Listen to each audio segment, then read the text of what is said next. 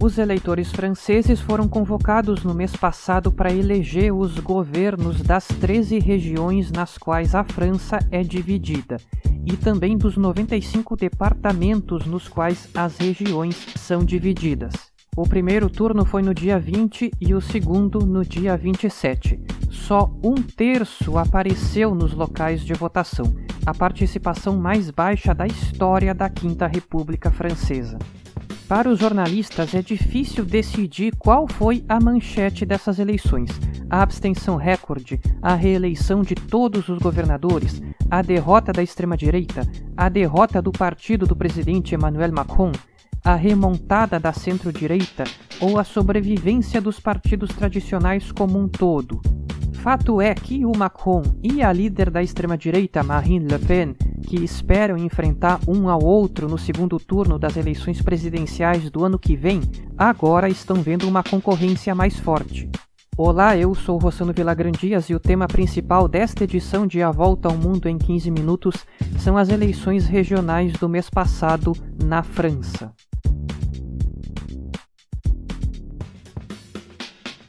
Desde que o atual sistema político francês entrou em vigor em 1958, nenhuma eleição tinha atraído uma porção tão pequena de eleitores às urnas. Apenas 33,27% votaram no primeiro turno.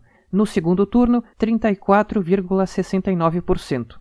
A abstenção foi maior entre os jovens, entre os trabalhadores de classe média e na região nordeste da França. Não está claro o motivo que levou dois terços dos eleitores a deixar de votar, nem se a enorme abstenção é simplesmente o resultado de uma soma de fatores ou se é o sintoma de uma crise de representatividade mais grave. Nas eleições municipais do ano passado, a abstenção também tinha sido recorde. Um dos motivos pode ser que a França está lentamente saindo de um confinamento duro.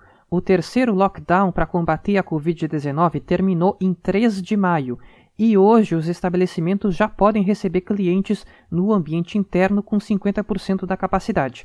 Um toque de recolher deixou de valer em 20 de junho. O partido de centro do Macron, o República em Marcha, passou muito longe de obter o governo de qualquer uma das 13 regiões da França. Em cinco regiões, os candidatos da Aliança de Centro, que inclui o República em Marcha, não conseguiram chegar ao segundo turno. Para chegar ao segundo turno, é preciso obter apenas 10% dos votos no primeiro turno. No conjunto nacional, o República em Marcha e seus aliados obtiveram 10,9% dos votos, menos que todas as outras forças políticas relevantes. As eleições regionais anteriores tinham sido realizadas em 2015, quando República em Marcha ainda não existia, mas o partido do Macron falhou miseravelmente na sua tentativa de ganhar poder a nível regional. Isso já era esperado. Nas municipais do ano passado, o desempenho do República em Marcha também foi um fiasco.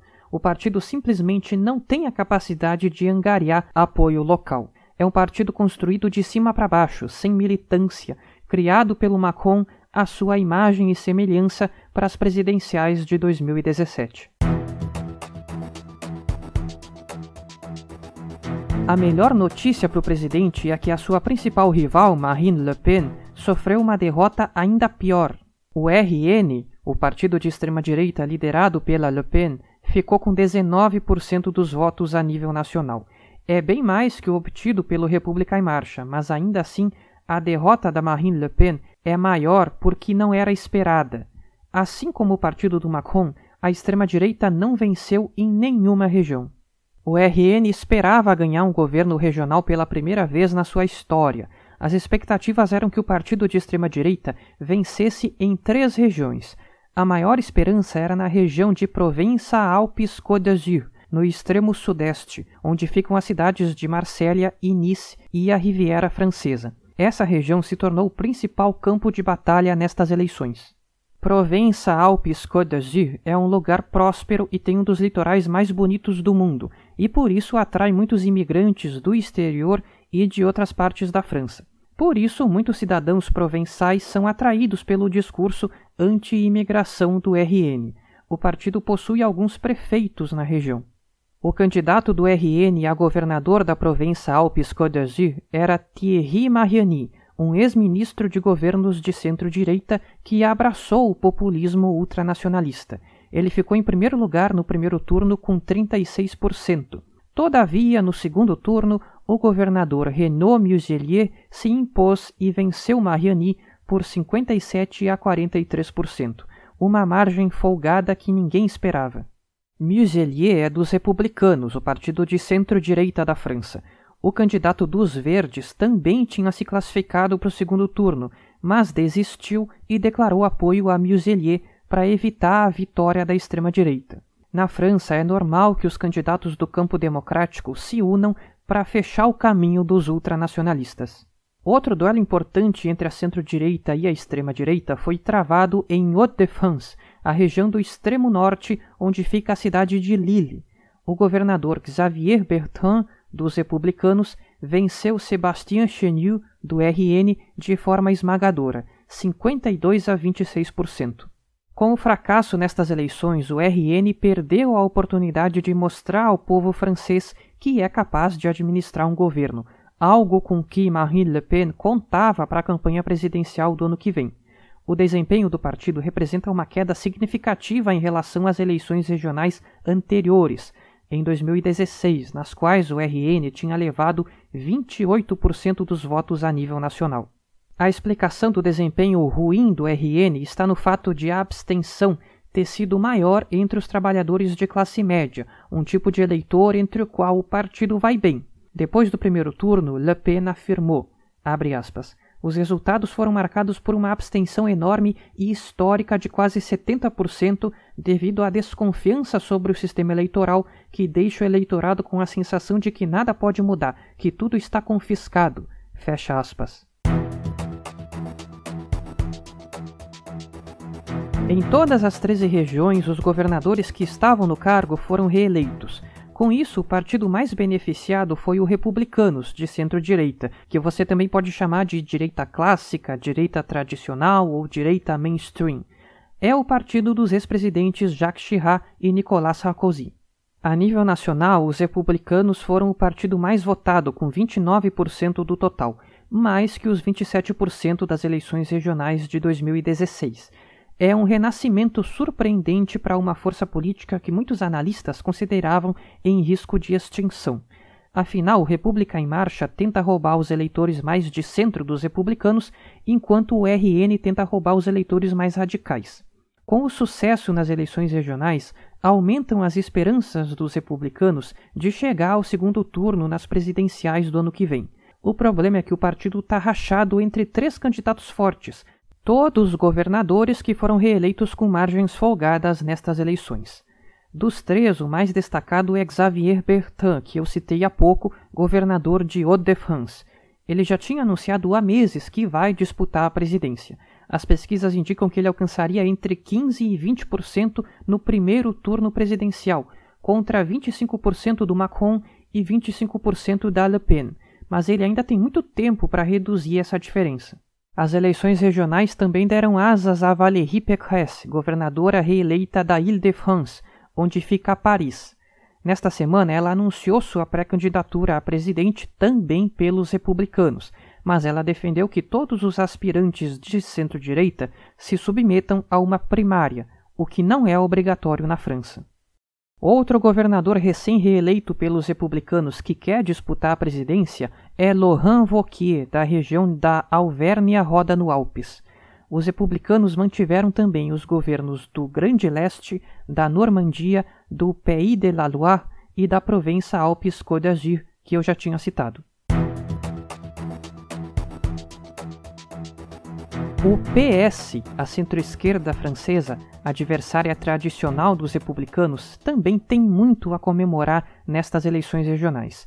O PS mostrou que está vivo, apesar de ter sido quase obliterado pelo Macron nas presidenciais de 2017.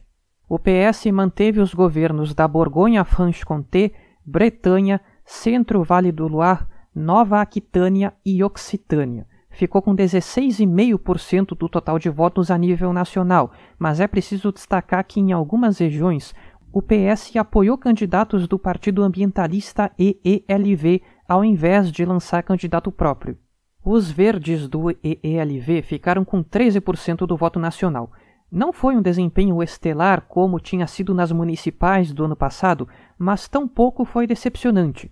O candidato verde na Ile-de-France, Julien Bayou, atingiu 34% dos votos no segundo turno e pode se tornar o nome mais forte da esquerda para as presidenciais do ano que vem. E por fim, o governo da ilha da Córcega continua nas mãos dos nacionalistas corsos.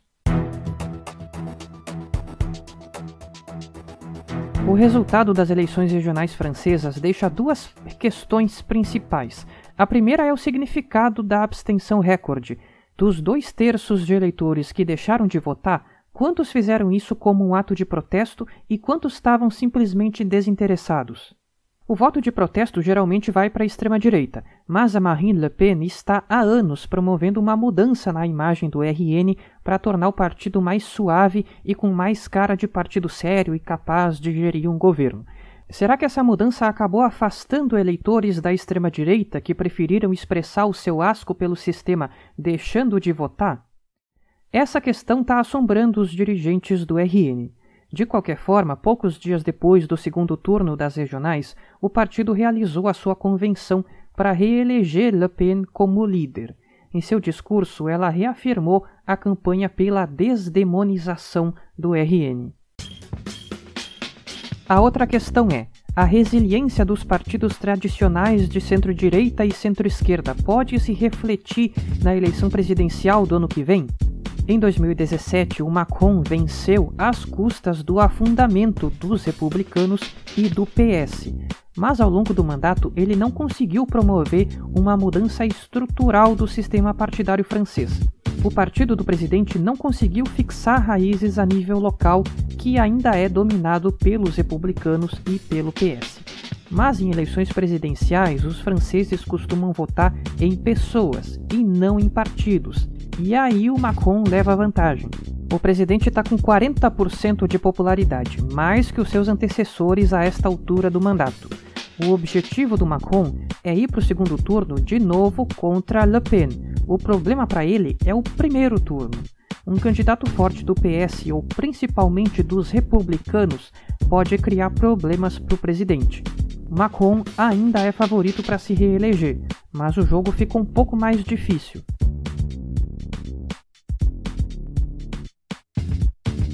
Prestes a deixar o cargo após 16 anos no comando da Alemanha, a primeira-ministra Angela Merkel fez um tour para se despedir de alguns dos seus principais colegas. Na quinta-feira da semana passada, ela esteve com Joe Biden na Casa Branca. Foi a 23 terceira viagem dela aos Estados Unidos e provavelmente a última. O encontro entre a Merkel e o Biden ocorreu em um momento de intensa reaproximação entre Estados Unidos e Europa depois do período caótico do governo Donald Trump que tentou vandalizar a aliança transatlântica o quanto pôde. Por outro lado, o momento atual também é de discordância entre Berlim e Washington DC acerca do novo gasoduto que vai transportar gás da Rússia para a Alemanha. O gasoduto Nord Stream 2, que está quase concluído, é polêmico dentro da própria Europa. Ele liga a Rússia e a Alemanha pelo Mar Báltico. O outro gasoduto que já existia ligando os dois países passa pela Ucrânia e pela Polônia. Com o Nord Stream 2, a Rússia evita ter que pagar taxas à Ucrânia e à Polônia, o que cria risco para a economia desses países. Além disso, Nord Stream 2 aumenta a dependência europeia de fontes energéticas russas, o que causa contrariedade em Washington, D.C. O Trump tinha decretado sanções contra a empresa russa que opera o gasoduto, o que irritou a Alemanha. O Biden, em nome da recuperação das relações entre os dois lados do Atlântico, suspendeu as sanções e agora enfrenta a pressão de democratas e de republicanos para retomar as medidas contra o gasoduto. No encontro da semana passada, Biden e Merkel concordaram em discordar sobre a questão. O presidente afirmou que, abre aspas, bons amigos podem discordar, fecha aspas. Ele também disse, abre aspas, Merkel e eu estamos absolutamente unidos na nossa convicção de que a Rússia não pode ter permissão para usar a energia como uma arma de coerção ou ameaça aos seus vizinhos. Fecha aspas. O Biden deu a entender que, ao invés de voltar a discutir a discordância com a Merkel, ele vai trabalhar com foco naquilo que pode ser alcançado de forma prática por Estados Unidos e Alemanha. A premier alemã disse que ela e o Biden, aspas, chegam a avaliações diferentes sobre o que esse projeto envolve, se referindo ao gasoduto. Mas fora da questão do gasoduto, sobrou calor e empatia no encontro Biden-Merkel. O tom de descontração e proximidade foi o mesmo da visita do presidente à Europa no mês passado. Os dois líderes lançaram uma parceria estratégica entre Estados Unidos e Alemanha na área de clima e energia, com foco em ação climática, tecnologia energética e auxílio à transição energética nos países emergentes. Chancellor Merkel has been here frequently over the past 16 years. Matter of fact, she knows the Oval Office as well as I do. Here's an exemplary life of groundbreaking service to Germany, and I might add, and I mean it from the bottom of heart, to the world. On behalf of the United States, thank you, Angela, for your career of strong, principled leadership. And thank you for speaking out for what is right and for never failing to defend human dignity. And I want to thank you for your continued support for the long standing goal of a Europe whole, free, and at peace. You've been a stalwart champion of the Transatlantic Alliance, the Atlantic Partnership, Under your chancellorship, the friendship and cooperation between Germany and the United States has grown stronger and stronger. Mr. President, dear Joe, thank you for the invitation. Thank you for making it possible to talk to you. It's my first visit uh, since 2019, and I'm so much uh, so happy about uh, the personal exchange. We have seen uh, again today that we're not only partners and allies, but we're very close friends. And thank you for the very friendly exchange that we had um, this afternoon. We all share the same values. We all share the same determination to tackle the challenges of our times, to master them. And I'm deeply convinced that simply uh, committing to these values is uh, certainly not sufficient. We are living at a crucial moment in time where we are facing new challenges, and these challenges need to be translated into practical policies. So No início de julho, a Merkel foi ao Reino Unido, onde se tornou a primeira líder estrangeira desde o então presidente Bill Clinton em 1997 a participar de uma reunião de gabinete do governo britânico. Ela também foi recebida pela Rainha Elizabeth II no Castelo de Windsor. As eleições na Alemanha são em 26 de setembro. A Merkel fica no cargo até que o novo governo seja formado, o que deve demorar semanas ou até meses. Provavelmente não vai ter qualquer ruptura na política externa alemã, já que o novo governo deve incluir a CDU, que é o partido de centro-direita da Merkel, e os Verdes.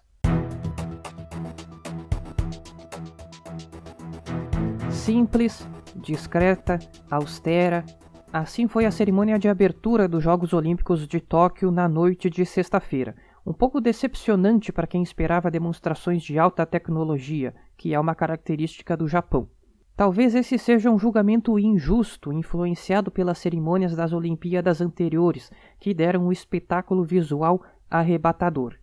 De qualquer forma, a cerimônia de Tóquio teve um ar apagado e burocrático demais para um evento de massa que vai ao ar no mundo todo na TV aberta. Talvez essa opção tenha sido feita para refletir e respeitar o momento histórico atual. Os atos da cerimônia não puderam ter aglomerações. No Estádio Nacional, que tem capacidade para 68 mil pessoas, havia apenas 10.400, segundo o comitê organizador dos Jogos quase metade eram credenciados de mídia. O imperador Naruhito do Japão proclamou oficialmente a abertura das Olimpíadas. As autoridades estrangeiras mais importantes presentes no estádio foram o presidente Emmanuel Macron e a primeira-dama Joe Biden. A pandemia da Covid-19 foi lembrada durante toda a cerimônia, no significado dos atos, nos vídeos e nos discursos das autoridades foram homenageados os profissionais da saúde e os atletas que tiveram que refazer o seu planejamento com o adiamento dos Jogos e improvisar treinos em casa. No desfile das delegações nacionais, o distanciamento social não foi respeitado de forma geral. A exceção notável foi o Brasil, que, apesar de ter uma das maiores delegações nas Olimpíadas, entrou com apenas quatro atletas. No lado de fora do estádio, protestos contra os jogos, que puderam ser ouvidos por quem estava dentro. Em todas as cerimônias de abertura, uma das principais curiosidades é como vão aparecer os arcos olímpicos. Dessa vez eles foram esculpidos em madeira, simbolizando a delicadeza e o esmero do trabalho artesanal japonês. O momento mais bonito visualmente foi quando um grupo de drones formou, no céu noturno acima do estádio, a logo dos Jogos de Tóquio e depois uma reprodução do planeta Terra em três dimensões. No final, a atleta que teve a responsabilidade de acender a pira olímpica foi Naomi Osaka, a jovem estrela do tênis mundial que aos 23 anos já possui quatro títulos de Grand Slam. Ela é filha de mãe japonesa e pai haitiano e vive na Califórnia. Na última edição do torneio de Roland Garros, Naomi Osaka decidiu não participar das coletivas de imprensa após as partidas, segundo ela, para evitar estresse ela foi multada em 15 mil dólares, já que as coletivas são obrigatórias. A tenista reagiu criticando a regra, revelou que sofre depressão e abandonou o torneio. Assim, ela chamou atenção à questão da saúde mental. Acabou escolhida para o lugar mais honroso da cerimônia de abertura de Tóquio 2020. Até a próxima edição.